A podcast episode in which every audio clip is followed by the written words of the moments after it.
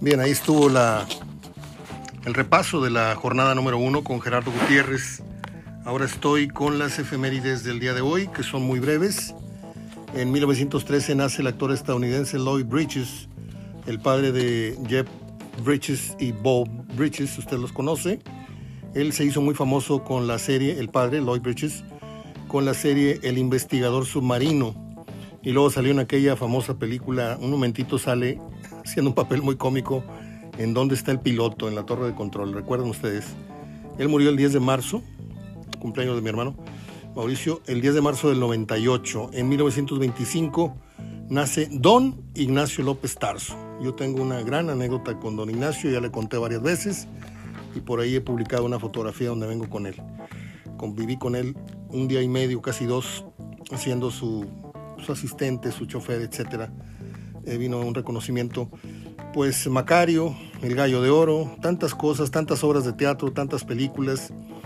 Yo no soy muy fan de la música grupera ni, ni, este tipo de cosas, pero tengo mis gustos. Tengo por ahí un disco que es de mi hermano, creo, este, con los éxitos de José Alfredo Jiménez, y tengo los corridos revolucionarios de López Tarso. Es una belleza su narrativa. En 1933 y lo compré en la prepa ese disco.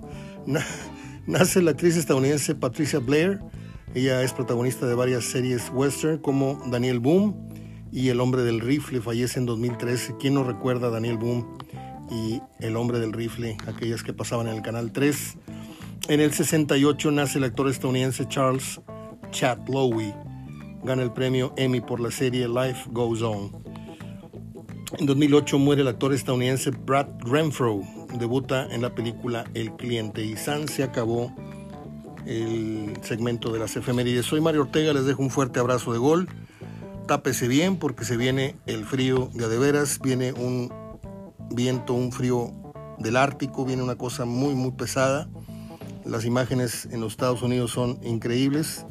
El partido este de Búfalo pues se pasó para el día de hoy, se jugaba a media tarde, creo que no. Eh, temperaturas este, pues imposibles para jugar cualquier deporte menos el americano.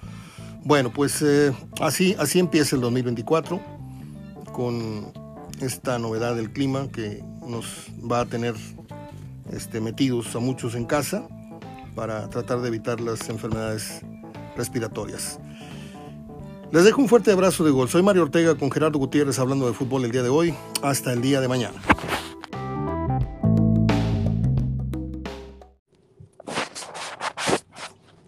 ¿Cómo están? Un gusto saludarlos en este lunes 15 de enero del 2024. Soy Mario Ortega, hablando de fútbol como desde hace ya muchos años y como desde hace ya muchos años también eh, compartiendo experiencias y rebotando información y comentarios con mi querido amigo y colega, más amigo que colega, porque él es más periodista que yo. Él está en el periódico El Norte, ha estado en muchos medios importantes. Y pues yo he andado vagabundeando por ahí por radio emisoras chicharroneras exento, Núcleo Radio Monterrey. Pero bueno, aquí estoy con mucha, mucha energía, Gerardo. Pasé una, una noche medio irregular, ya sabes. No pudimos grabar temprano, lo estamos haciendo al filo a las 6.30 de la tarde para disculparme con la gente que estaba esperando el podcast a la hora acostumbrada al mediodía.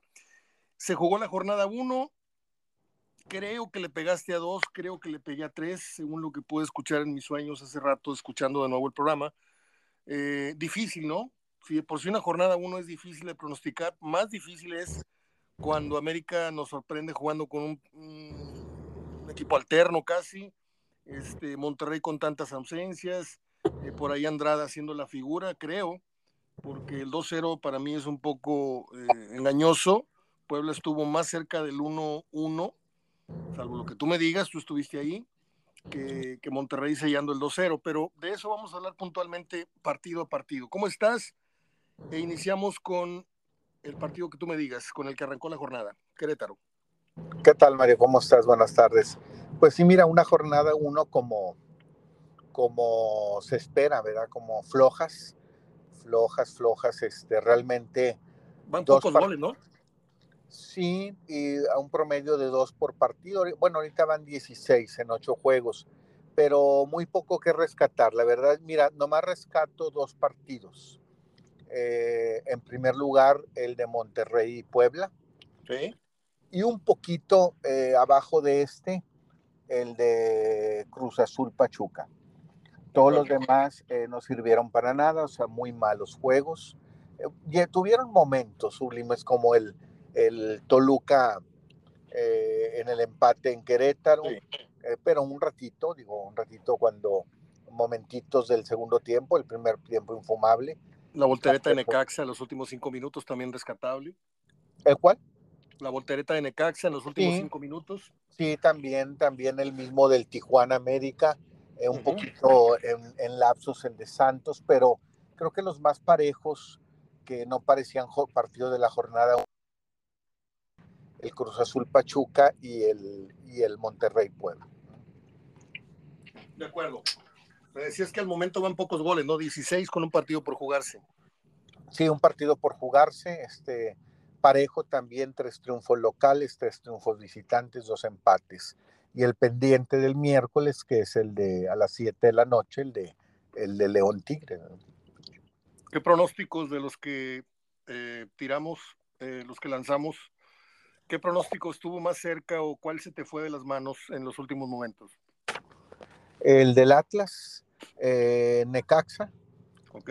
este, que había puesto empate. Yo había ido, a, había ido a Atlas, pero con la expulsión me tiró totalmente el resultado.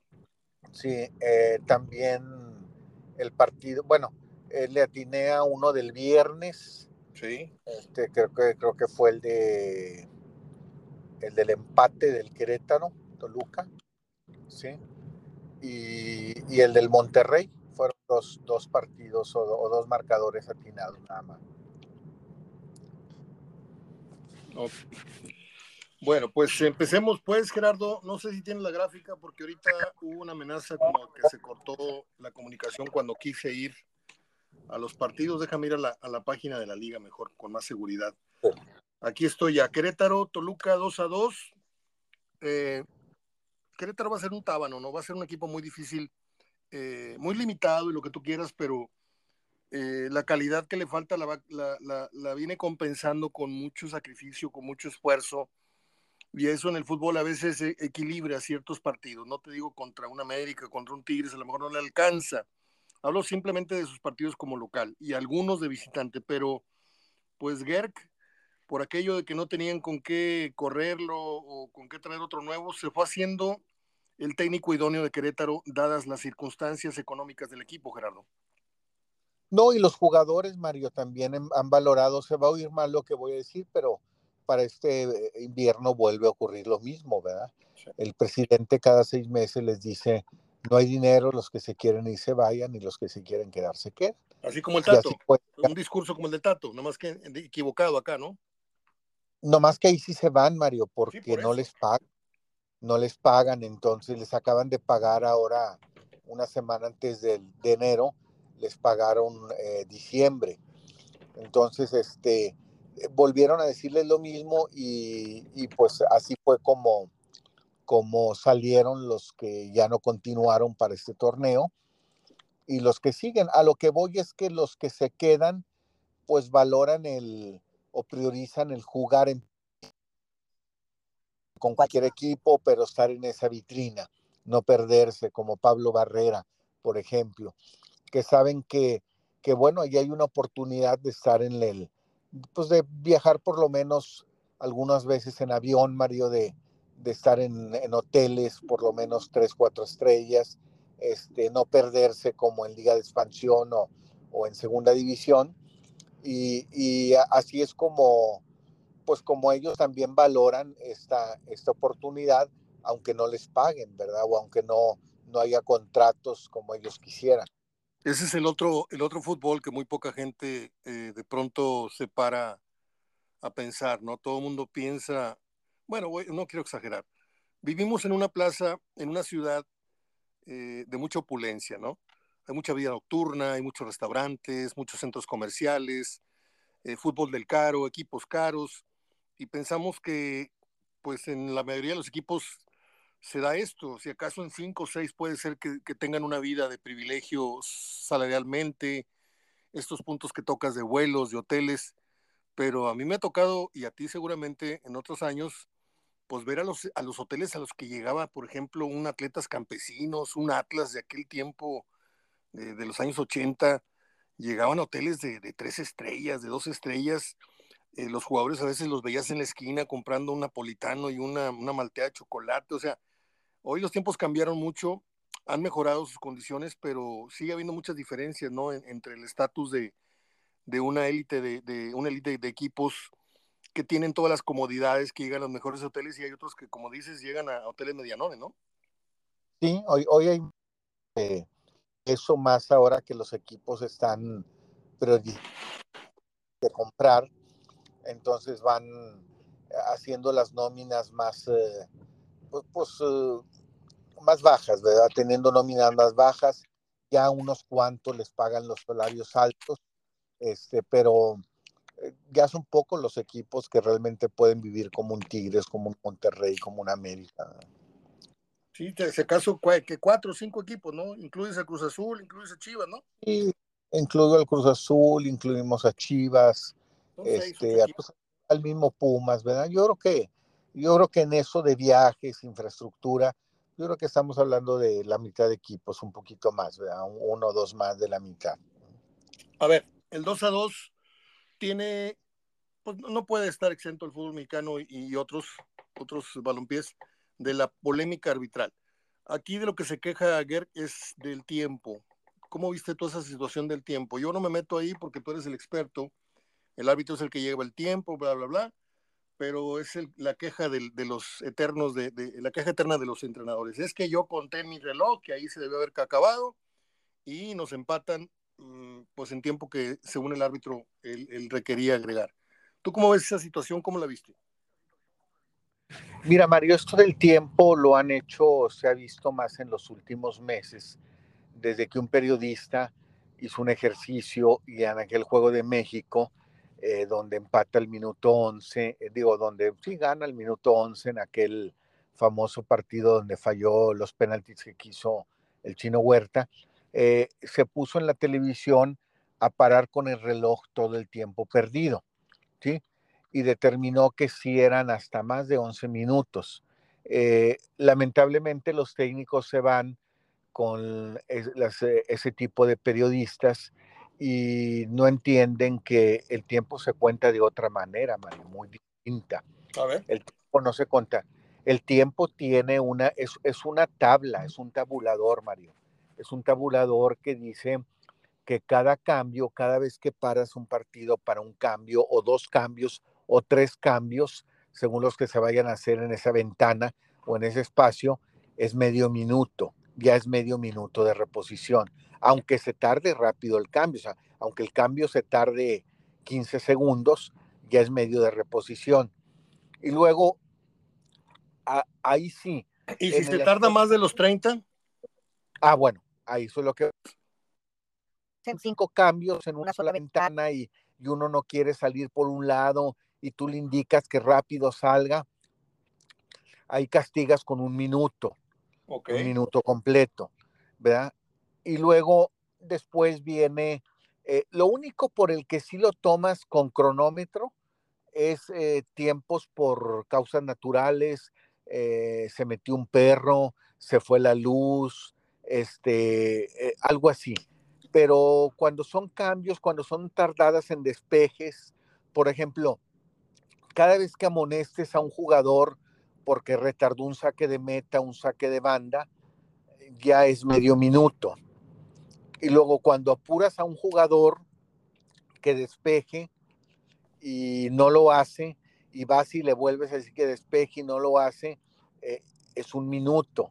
O sea, tienen un tabulador los árbitros establecido en el que ellos van contando, pues porque ellos no pueden ir llevando un tiempo, Mario, de segundos con minutos, etcétera. Entonces, es un acercamiento. Yo generalmente yo conozco eso siempre latino.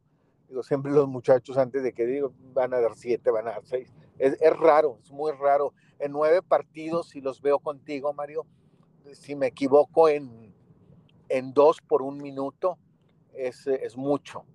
Eso, eso te iba a preguntar, Gerardo. Eh, yo te conozco mucho tiempo en ese sentido de que eh, tienes una vista del lince, estás observando todo cuando veíamos los partidos juntos ahí en el nivel de cancha y ahora que lo ves en la tribuna, pero te salen las cuentas cuando estás viendo uno tras otro partido y ves que lo que agregaron cuadra con lo, con lo que tú eh, anotaste como un pronóstico o a veces dices tú, ahí se le fue, ahí se le fue al árbitro. No, generalmente cuadra, Mario. Generalmente cuadra, este, sí, sí, sí, sí, se establece, pero no es el tiempo, Mario, que, eh, por ejemplo, estoy preparando un muchacho ahí que nos está empezando a apoyar este torneo y apenas vio conmigo los partidos del viernes, aunque ve fútbol, le gusta el fútbol, pero cuando estábamos en el tiempo, le dije, a ver, mira, yo creo que van a dar siete minutos, ¿tú cuánto? Dijo, no, yo creo que como, pues se ha perdido mucho. Le digo, no, es que si se diera y se iba de espaldas, le dije, si se diera el tiempo efectivo, efectivo de juego como en el básquetbol, pues, pues prácticamente reponen 43 minutos. Dijo, ¿cómo? Le dije, sí, el promedio en el fútbol mexicano es de 48 a 51 minutos de tiempo efectivo. En los que el balón está rodando. En los que el balón está rodando. En un mundial es de 57 a 62 minutos, más o menos. Pero no se da, no se concede, Mario, ese tiempo. Se, es un tabulador para eh, hacer tiempo, para cuestiones, si un, si un técnico retarda su salida, por ejemplo, cuando un técnico lo expulsan, se está, ese tiempo sí se está contando y ahí pueden hacer dos o tres minutos. Una lesión de un jugador que entra el carrito y lo están atendiendo, pues lo que se tarde, dos o tres minutos. pero, pero para efectos de cambios y eso, este, hay un tabulador. Me brinca un comentario, no sé si sea bueno o no, o no para ti, pero entonces el futbolista que entrena toda la semana, entrena para correr efectivos cerca de 60 minutos nada más sí, 55, 60 minutos en México, ¿verdad? En México. Válgame Dios. En México. En México es muy, digo... Y, y aún así ves algunos caminando, qué bárbaro. Sí, en México el tiempo efectivo es muy bajo. Lo han querido subir y a veces cuando les ponen mucha atención la federación, pues lo han llegado a subir a 56, 54, pero de repente vuelven a, a, ser blandos y ya no, no exigen o no marcan cómo pueda volver a ese límite. Claro, hay partidos, vemos partidos clásicos y partidos de, de 60 minutos, ¿verdad? Pero realmente el fútbol se pierde mucho tiempo. Man. Fíjate, el, que yo recuerde, la primera transmisión de televisión que hizo ese ejercicio de parar el balón en los saques de banda, en los saques de meta, en las amonestaciones, en los lesionados, fue la señal de imagen televisión, cuando recién llegó, llegó a Arcona esa televisora, ¿no? Sí. Bueno, yo tenía años atrás, modestamente te lo digo, cinco, siete años atrás empecé yo a señalar que era mucho el tiempo que se perdía, mucho el tiempo. Y un día me, me puse a hacer el ejercicio y yo conté que se comían por tiempo, por primer tiempo, se comían entre 17, 20 minutos y por ahí, la cifra que diste, en el segundo tiempo otros 15 y decías tú, caray, le están quedando de ver a la afición que pagó un partido 90 minutos, le están dando un partido de 60. Yo pensaba que las modificaciones venideras en estos reglamentos iban a ser estrictamente parar el balón y reanudar el cronómetro cuando se pusiera en juego, pero veo que no es así. No, no, no es así, no es así. Lo, y, lo único, incluso en los mismos saques de banda y saques de meta, eh, que han exigido a los árbitros que sean 15 segundos en uno y 25 en otro, ¿sí? 15 eh, en el despeje del portero y 25 en el saque de banda. Aún así, los árbitros lo hacen dos veces el ejercicio, o sea, en el partido lo hacen uno, dos, y lo hacen cuando ven, cuando ellos notan, este va ganando, este va perdiendo, y este que va ganando me da la impresión que se, que se ha tardado de más. A ver, déjame contarle este saque de banda. Y lo hacen aleatoriamente y bueno, pues, si les sale que sí se tardó, ahí es donde meten la tarjeta. Pero no el lo portero también. ¿Vale? Y el portero también le, le, cuenta con los dedos al árbitro lo que se tarda en despejar, ¿no? Sí, también, pero no lo hacen constantemente, Mario. Por ejemplo, ah. esto del contar los saque de banda, eh, se había acordado que iba a ser con un reloj en los estadios, que iba a sonar muy fuerte, así como el sonido local como la pizarra. Y no se hizo, Mario, porque no hay la disposición, muchos no tienen la infraestructura, este, y no lo hacen. Finalmente se queda el árbitro contando y dice el árbitro, oye, pues tengo, yo tengo mil cosas en la cabeza, y luego si le echas que la mayoría son malitos, Mario, este, tengo mil cosas en la cabeza como para estar contando también eso. Si en las tarjetas no saben ni a quién se las sacaron, Mario. Entonces, menos estar contando cada saque de banda y cada saque de meta. Lo hacen aleatoriamente. El empate es bueno para Toluca y no muy buen resultado para Querétaro, obviamente, ¿no? Sí, bueno para Toluca. Creo que eh, no me gusta el estilo de Paiva. Creo que es muy parecido a lo que hizo en León. Eh, un partido así, pues medio, mira, un estilo más o menos más cercano, pero no tan efectivo al del Tuca Ferretti, ¿sí? Pero finalmente, bueno, pues encontró la manera, metió el gol, eh, siguió el equipo insistiendo y, y logra el empate. Al menos lo que sí me dio la impresión es que no, no creo que sea tan mal equipo como creemos que puede ser con Paiva. Creo que es de los equipos, Mario, que se pueden apuntar eh, para pelear ese lugar 4 o 5 de la clasificación, por lo poquito que se le vio, ¿verdad? Todavía. Sí. Eh, no hacia el Cruz Azul o al Tijuana, pero, pero creo que este con Pumas eh, y Santos se acercan, si siguen así un poquito, aunque un partido no es nada, a lo que pudiéramos decir, pues quién va a ser el cuarto o el quinto. Sí, ahí están entre el 4, 5 y 6, ¿no? Sí. Bueno, el Mazatlán pierde en casa ante el San Luis 1-0. Sí, muy mal San Luis, este, como, pues como ha venido jugando Mario, igual incluso jugó con lo, con lo mismo, nomás se fue Murillo y Villalpando, este, Villalpando por una cuestión de aprovechar la cuestión económica que les ofrecían y Murillo por su problema personal en San Luis, este un problema serio que, que ya no lo dejó concentrarse en la última parte del torneo pasado. Finalmente, pues es como si ya no lo tenían. Y, pero San Luis, eh, con el mismo estilo del técnico, eh, también hay que apuntar, Mario, eh, una gran actuación del portero. Fue el mejor portero de la jornada. De acuerdo. siete, siete de gol, siete cantadas de gol. Entonces San Luis ¿qué, te demuestra? Que sigue siendo ese equipo frágil, ese equipo que se le van los partidos, ese equipo que hoy te gana 1-0 y mañana a lo mejor te pierde 2-0, ¿sí? Si no cuida esa parte, porque era, era el equipo el torneo pasado que más fácil dejaba ir puntos o que más fácil rescataba puntos. Pero bueno, ahora le tocó ganarlo ante un equipo muy flojo, el Mazatlán, que son de los que están peleando el, el no de ser, el, bueno, la multa. La multa, sí. Está peleando la multa y no, no se le ve gran cosa a, este Mazatlán. Debuta Anselmi con Cruz Azul perdiendo con Pachuca en casa, estadio casi lleno, los jugadores abucheados. Ahorita vamos a hablar de abucheos también en, el, caso de Monterrey. Eh, ¿qué, qué mal se vio Anselmi en la rueda de prensa queriendo justificar eh, la salida de Escobar, ¿no? O sea, creo que, creo que quedó al, descubierto que Escobar le, le, dejó bien claras las cosas, el por qué, tú lo explicaste. Luego David Medrano en un video dice que ahí le contaron textual lo que pasó, etcétera.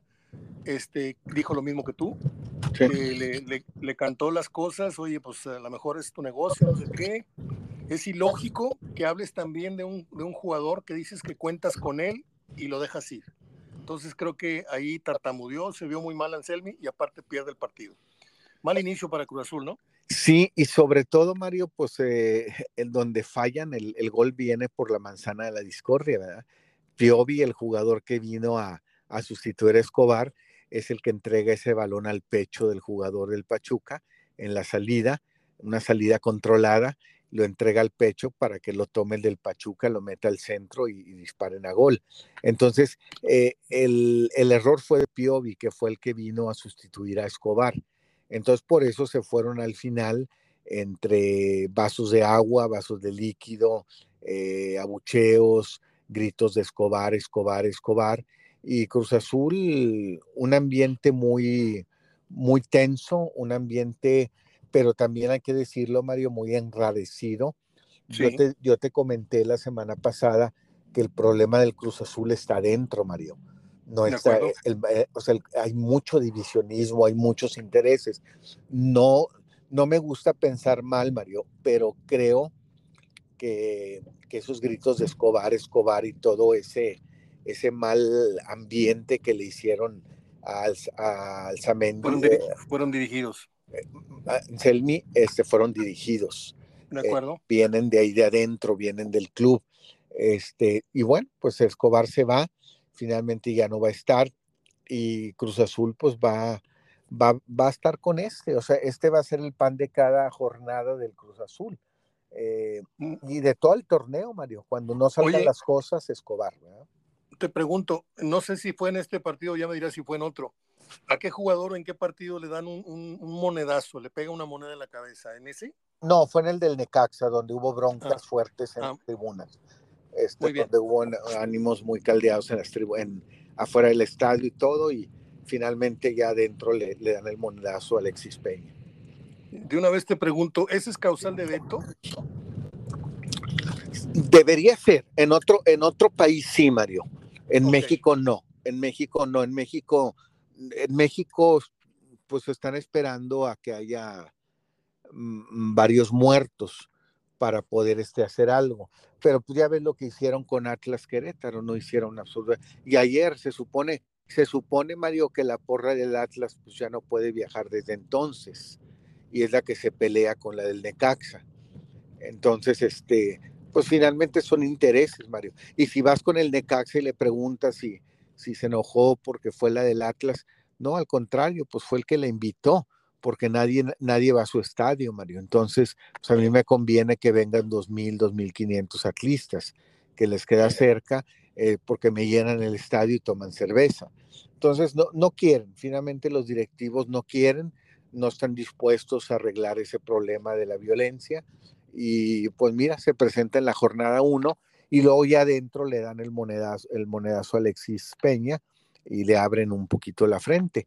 Yo creo que va a quedar en, como le han hecho en los últimos torneos, este, eh, sanción económica y, y, avisos de veto, avisos que después se van olvidando o los van quitando, pero y una sanción económica que tú no sabes si la pagan o no la pagan. Muy bien. Guadalajara debuta Gago con Chivas como entrenador y consigue un angustioso, milagroso empate. Le anulan un gol y luego ya, ya en tiempo de compensación también anotan del empate. ¿Cómo viste a Guadalajara si es que viste el partido? Porque se empataban ahí dos juegos. Se empataban, vi, vi nomás ratitos después de que regresé en la noche y parte el domingo. Eh, va a batallar, Mario. Va a ser el mismo Chivas. Aquí va a depender mucho eh, la cuestión cómo los maneje Gago. Eh, Pauno lo supo manejar muy bien para cambiarles la mentalidad y, luchar y luchar y luchar y, rescatar lo que hizo eh, ese equipo va a batallar. O sea, está ahorita está limitadón. Vamos a ver con, con este si Macías se asienta más. Este, se habla mucho del Chicharito, parece que sí llega. Para algo por eso le cambiaron el número. Eh, no, tan llega, tan llega que ya están imprimiendo camisetas, Gerardo. Sí, no, no, no, sí va a llegar. Mira, a, a Marín a Marín traía el número 14, les, le acaban de cambiar el sábado el 19, dejaron libre el 14, o sea, no hay dorsal 14, pues es el del Chicharito. Pero Mario no llega a jugar, Mario, trae nueve meses. No, no, no, no, Trae nueve meses sin fútbol. Entonces, eh, Chicharito le puede ser útil a las Chivas ahí por final del torneo, fecha 14, fecha 15, y bueno, si clasifica en la liguilla pero ahorita no. Digo, ahorita no podemos pensar de aquí a la 14 o la 15 en el chicharito, porque no lo van a tener. Sí, estoy de acuerdo, eso, eso lo toqué yo, este, no me acuerdo en qué programa, este, que si, que si el chicharito resulta ser refuerzo, no lo esperes en las primeras 8 o 10 jornadas, ¿no? Sí, yo creo que más, ¿eh? Yo creo que unas, este, por cómo se juega el torneo y que pues ya en abril estás jugando las últimas jornadas, yo creo que, que por ahí de mayo, ¿eh? por ahí la jornada 14, 15, 16. Yo, yo dije 8 porque creo que lo van a presionar. Creo que, que, eh, a, Chivas le urge este, ver, a, ver a Chicharito en la cancha, aunque sean 20 minutos, aunque, pero lo tienen que poner. Yo no espero verlo hasta la jornada 15 y 16, yo creo que lo voy a ver en la jornada 8, 7, 9, no sé por ahí. Vamos a ver cómo le, cómo le, atinamos. Eh, Tijuana, pues qué vergüenza, ¿no? Pierde Tijuana en casa 2-0 con un equipo totalmente alterno del, del, América que tú lo tenías en mente, que, que fuera a alinear así. No, nadie lo tenía en mente, Mario, lo decidió el miércoles o jueves, estuvieron entrenando todos y luego eh, determinó el jueves mandar a su casa los titulares, a mandarlos, digo, les doy todo el fin de semana, tómense jueves, viernes, sábado, domingo, nos vemos aquí el lunes. Este, eh, mira, yo disculpo a la América, la América no tiene nada que ver, al contrario, muy vergonzoso para Tijuana, pero eh, los boletos subieron mucho, Mario el boleto de 250 pesos costó 820, ¿sí? Eh, subieron en esa proporción. Ahora tuve cualquier localidad, nomás saca la proporción de 250 a 820. Eh, hubo día del club porque iba el América. Hicieron mucha promoción en San Diego, en los lugares ahí pasando la frontera, porque venía el América. Y de repente el América se presenta con, un cuadro donde deja a, a 11 jugadores, los deja en México y se lleva puro, pura fuerza básica y sub-23 a la banca. ¿sí? no, no, se esperaba, se terminó el jueves, eh, pero fue pues realmente vergonzoso eh, la manera como, como pierde Tijuana. Y creo, Mario, que eh, tiene ya muy cortito crédito Miguel Herrera. Tijuana es el último de los, de la, de los porcentajes. O sea, ahorita, si acaba el torneo ahorita, Tijuana paga la multa más alta. ¿Sí? Entonces, este, yo no creo que le vayan a dar mucho a Miguel Herrera. Eh, le doy la verdad, este, si sigue así, si no está ganando, Tres eh, jornadas. tres, tres, jornadas. Tres eh, jornadas. sí, si caso, ponle la cuatro, porque se junta la, la tres con la cuatro. Me refiero, se junta en el sentido que, que la cuatro se juega entre la tres, o sea, se juega parte de la cuatro, luego la tres y luego parte de la cuatro. Entonces le doy cuatro jornadas. Y del tema del penal, que Miguel para variar sale llorando en la rueda de prensa, que si el bar, que por qué, no lo usan, que para eso está. Ya sabemos la canción de, Miguel, que no es buen perdedor. Este, aún teniendo razón, yo siento que ese tipo de cosas eh, ensucian mucho el fútbol, los, los entrenadores llorones, los entrenadores que culpan a sus equipos en vez de asumir su responsabilidad. Este, ¿A ti qué te pareció esa jugada de la polémica del penal no marcado para, para, a favor de Tijuana? Mira, sí era, Mario, sí era, pero, eh, y, mira, hablando no en favor de Herrera, en favor de, todos los que se pudieron haber quejado. Eh, esta jornada se inauguró lo de la voz en el bar y yo tengo la, tengo la información que se les dijo muy claro a los que iban a ser baristas, que son los estelares, Santander, eh, César Ramos, que lo menos que pudieran llevar a los novatos al bar. O sea, jornada uno, si es posible, ni los lleven. Ni los lleven, si es posible. no es ponerlo. ¿eh?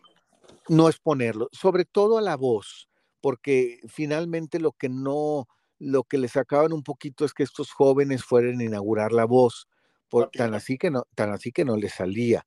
Se, puso, se puso muy nervioso Mario Terrazas y después de decir, después de la revisión en la cancha, ya no supo qué decir. Nada más hizo la señal. Sí, entonces, este, la idea es no llevarlos. Eso trajo muchos errores. Errores como un penal muy claro, muy claro que a mí me pareció de Eric Aguirre sobre Daniel Álvarez en el Puebla Monterrey.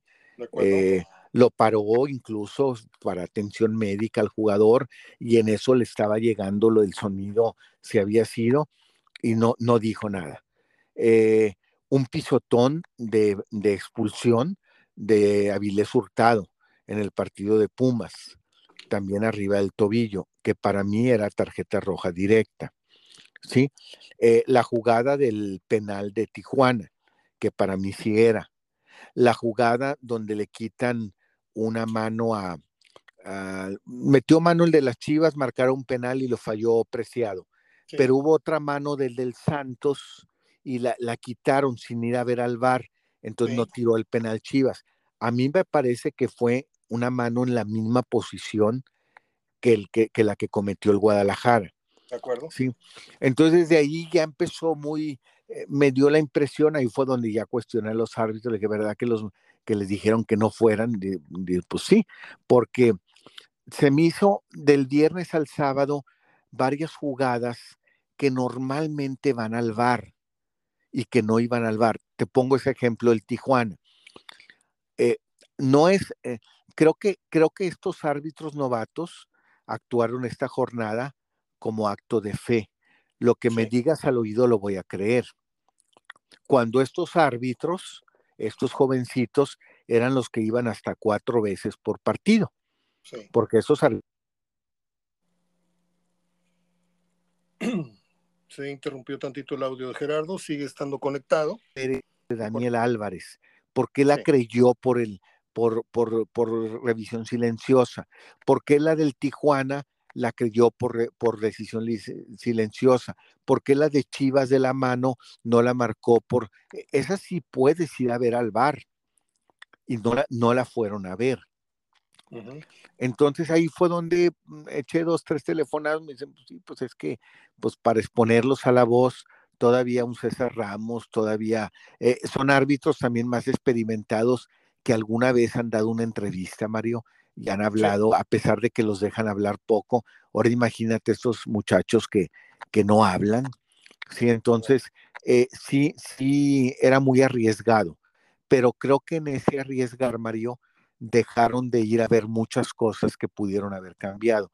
Si tú me preguntas así a grandes rasgos, ¿qué calificación le pones al arbitraje esta jornada? 6.5. ¿Sí? Tú lo sabes bien. Tú sabes que el micrófono impone bastante. Sí, cuando empezabas, sí, sí, empezabas conmigo, estábamos solos en la cabina. Sí, claro. Y te temblaba un poquito la voz. Ahora imagínate un árbitro novato hablando en una tribuna de 25 mil personas. Sí, no, no, no, pues no. No le sale la voz. Por eso le dijeron lo menos que los pueden exponer pero estos árbitros que viste, Mario, toda la jornada, desde ahorita, eh, son los mismos que van a pitar jornada 2 y jornada 3. De acuerdo. No va a aparecer ahorita, ahorita no esperes ver a Guerrero, a Santander, a César Ramos, a Donay, a, al Gato Ortiz. Eh, la jornada, las primeras tres jornadas ninguno de ellos va a pitar.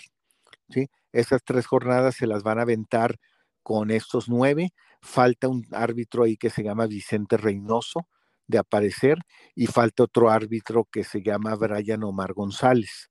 Esos dos árbitros faltan por aparecer, juntarse con estos nueve.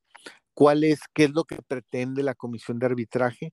Que en estas tres jornadas, con esos once árbitros, sacar por lo menos cuatro que pueden hacer más amplia la baraja y darles más competencia a los nueve que ya están, porque ahorita hay nueve nada más.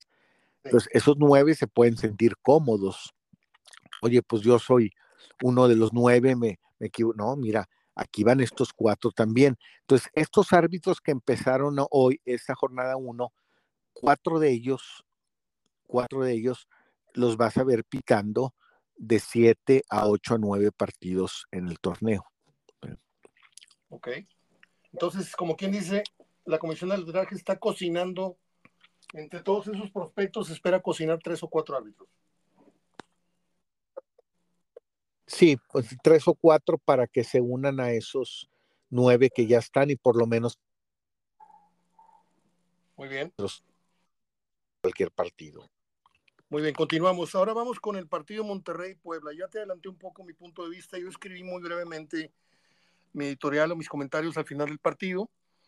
Creo que eh, la actuación de Monterrey irregular, el resultado es bueno, pero tiene otra vez, sigue teniendo crédito en la disculpa Ortiz, porque creo que pues, no arranca con el equipo que originalmente es el que va a disputar el, campeonato o el título, supuestamente, pero Puebla le hizo ver su suerte y creo que Andrada es, eh, de esas veces raras, es el hombre del partido para Monterrey.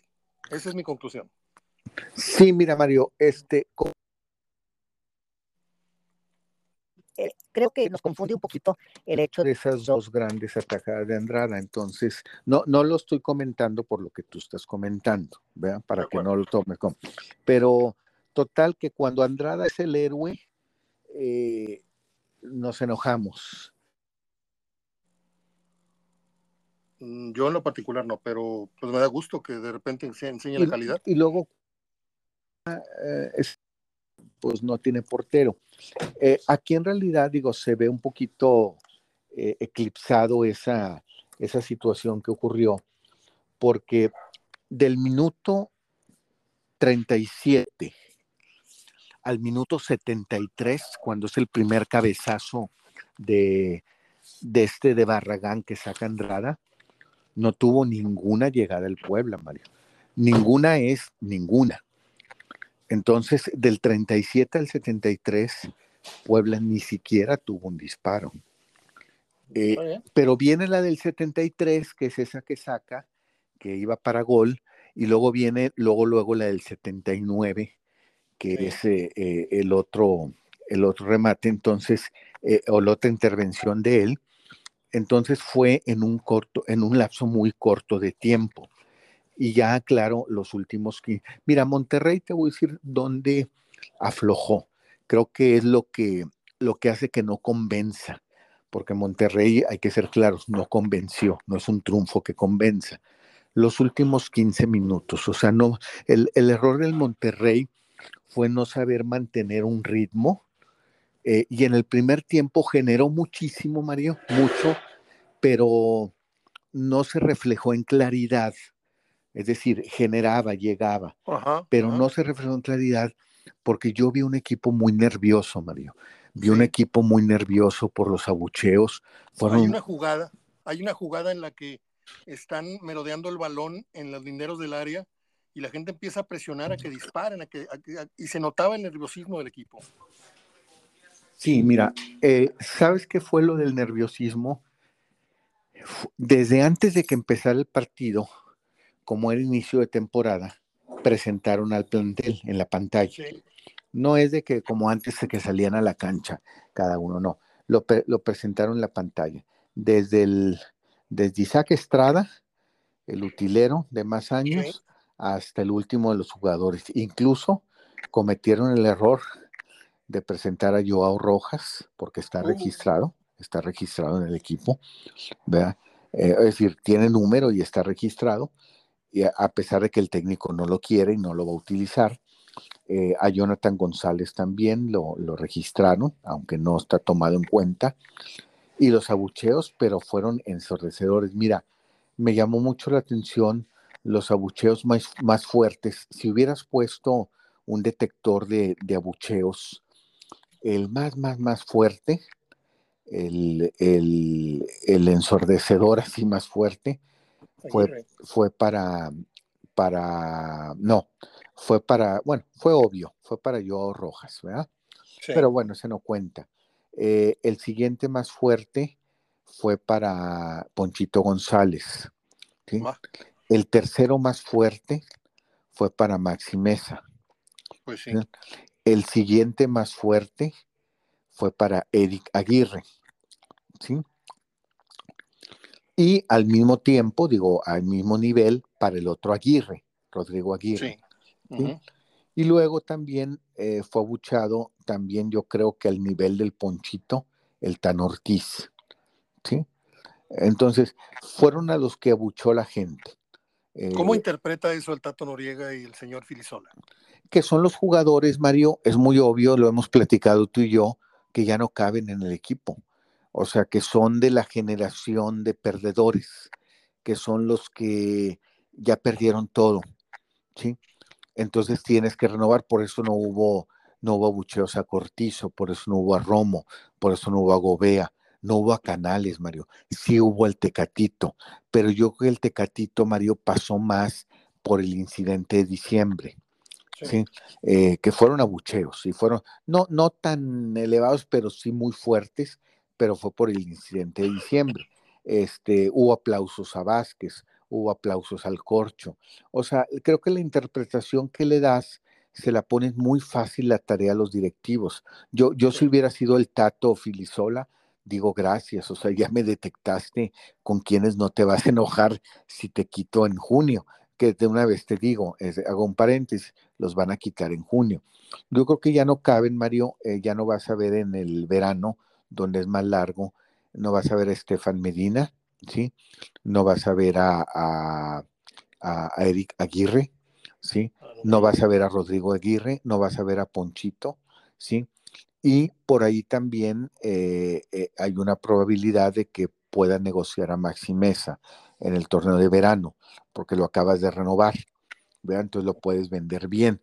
Pero, pues es el... Te quería preguntar, te quería preguntar, con los años que tenemos en esto, yo no recuerdo un abucheo en la jornada 1 cuando los jugadores están siendo presentados. Incluso en el TEC salían corriendo uno por uno. ¿Te acuerdas? El sonido local los mencionaba y salían de la jardinada corriendo y se iba formando la hilera del, del, plantel completo. Pero esto de los abucheos que trascendió en algo en la televisión, porque nada más lo estaba reportando este reportero, este, el porrista de la selección de Televisa. Ah, este, este hablaron. Ese. Eh, nada más dieron como que la información, pero no alcanzamos a percibir tales abucheos como televidentes, al menos yo, no sé si me distraje, o, pero yo no los escuché. No, sí fueron bastante fuertes, Mario, muy, muy fuertes. ¿Tú recuerdas algo así? ¿En jornada uno? Un poquito, Mario, sí recuerdo, pero para menos jugadores, no para tantos.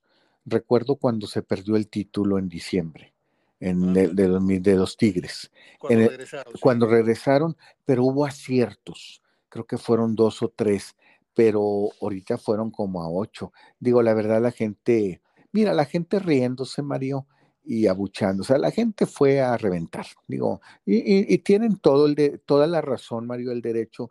Creo que era el, el mejor escenario, Mario, era el mejor escenario. Y creo que esto no hace daño, al contrario, el jugador le sirve un poquito esto, eh, tan así que le sirvió al Ponchito y le sirvió al Aguirre. Lo que sí no había visto, Mario, eso sí no me había tocado ver, es anota el Ponchito y cuando en el sonido local dicen gol del Monterrey, anotador Alfonso González, todo el chiflido. O sea, el abucheo, ahí va otra vez el abucheo sonoro. ¿sí? Con todo y gol. Con todo y gol. Con todo y gol. O sea, es decir, o sea, ese gol no me convence. No, ni los va a convencer. Y que se siente el ponchito si va a esperar los aplausos, ni lo va a convencer. O sea, eh, creo que la directiva, Mario, tiene muy bien detectado, nomás que yo te comenté que no se podía hacer todo en diciembre. Tan así que no pudieron acomodar al ponchito, no pudieron acomodar a Jonathan, no pudieron acomodar a nadie. Eh, pero tiene muy bien detectado qué jugadores ya no caben en el equipo qué jugadores son los que tiene, son los siguientes de ser sustituidos, o no los siguientes, porque ya el siguiente estuvo a punto de serlo Ponchito, estuvo a punto de serlo Jonathan González, Rodrigo Aguirre, yo Rojas, pero no quisieron ir a ningún equipo. ¿Sabes?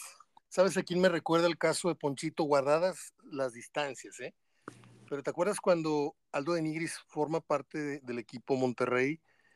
Eh, su pasado Tigre pues eh, traía un aroma muy fuerte, a pesar de que había jugado en Veracruz y esto, pero la gente no lo quería. Y de Nigris, gracias al chupete y gracias al equipo, fue cambiando los híbridos por, por aplausos y, al, grado de convertirse en un jugador, si no histórico, pues sí, un jugador que formó parte de una camada que ganó cosas. Ese es el gran reto de Ponchito. Yo no le deseo el mal a Ponchito, creo que no es mal jugador, le falta, le falta el grado para convertirse en un jugador de talla para el equipo Monterrey, que no creo que sea la gran cosa, no estamos hablando de la América, pero Monterrey pretende tener jugadores de calidad comprobada y, a toda ley, y creo que Ponchito ha hecho cosas importantes, ha aparecido cuando menos lo, espera uno, caso, eh, el mismo caso del sábado, pero pues ojalá y Ponchito pueda hacer lo que Denigris, porque Denigris tenía también todo en contra, la Yuna en su momento tenía todo en contra y terminó siendo un, un jugador importante para, para la América y en, y en, cierto grado para Monterrey. Pero bueno, mucha suerte para el Poncho. Monterrey gana tres puntos y ¿qué calificación le pones a la actuación? Contando con que no es el equipo que se prospecta para pelearle fuerte al América y a Tigres. ¿Qué calificación le darías? Yo creo que el Monterrey un 7.5, Mario. Este, creo que lo que lo bajó mucho fue ese eh, eso que dejó de hacer del minuto 75 en adelante, donde estuvo muchísimo más cerca el 1-1 que el 2-0. ¿sí?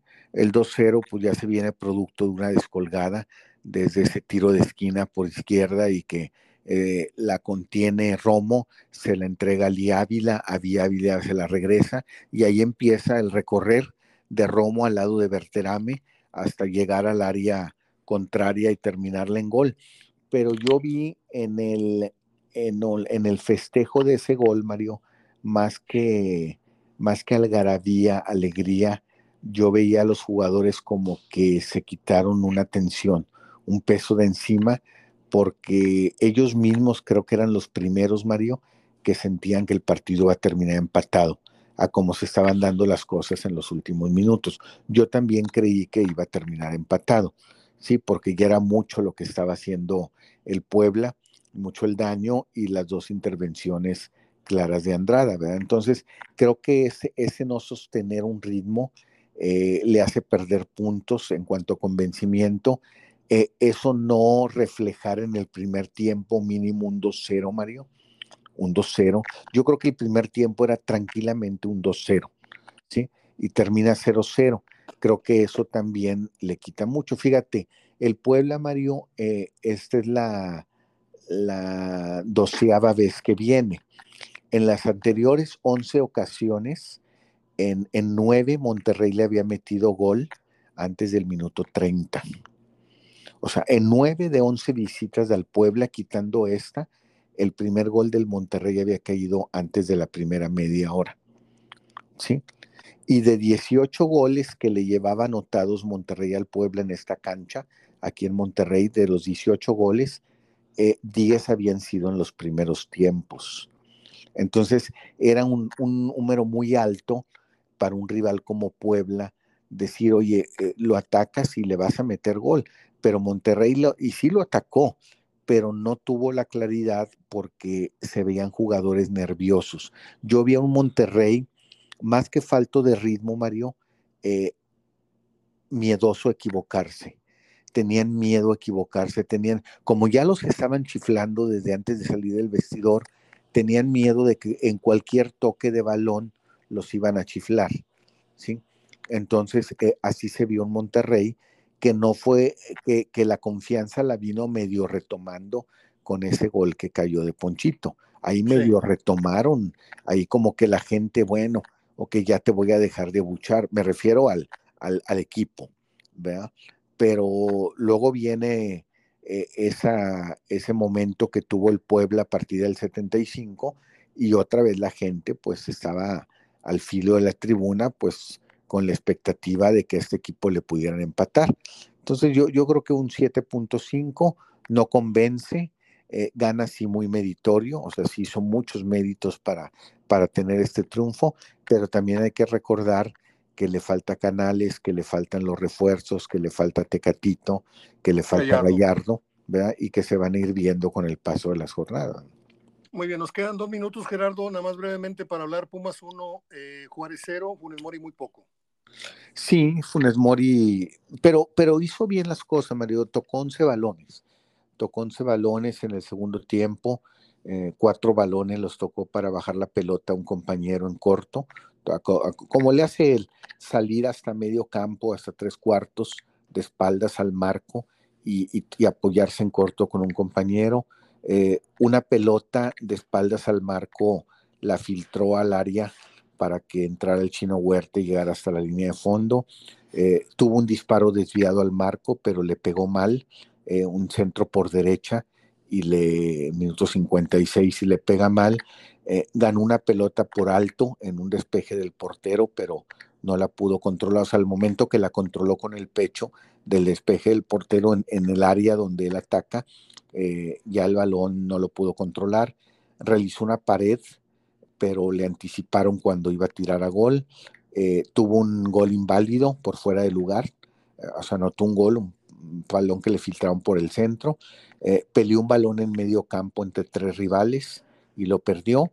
Y la pared al último en el gol que malamente le invalidaron. Él hizo la pared, la jugada. Él le dio el pase al chino Huerta para el gol, pero se lo invalidaron malamente este árbitro Terrazas. Muy bien. Y Necaxa 2-1 sobre Atlas. Eh, Atlas sentencia su derrota con la expulsión de Aldo Rocha. Y ahí Necaxa se fue al frente y anota finalmente el gol del triunfo sobre la hora. en dos partidos que no tienen mayor trascendencia. Gerardo, platicamos el miércoles para el partido, la previa del partido Tigres en León, ¿te parece? Sí, y platicar un poquito más de cosas ya más eh, eh, que pudo haber dejado esta jornada, eh, que nos haya faltado a lo mejor algunos detallitos en algunos partidos. Muchas gracias, Gerardo. Abrazo. Gracias, Mario, que estés bien. Hasta luego.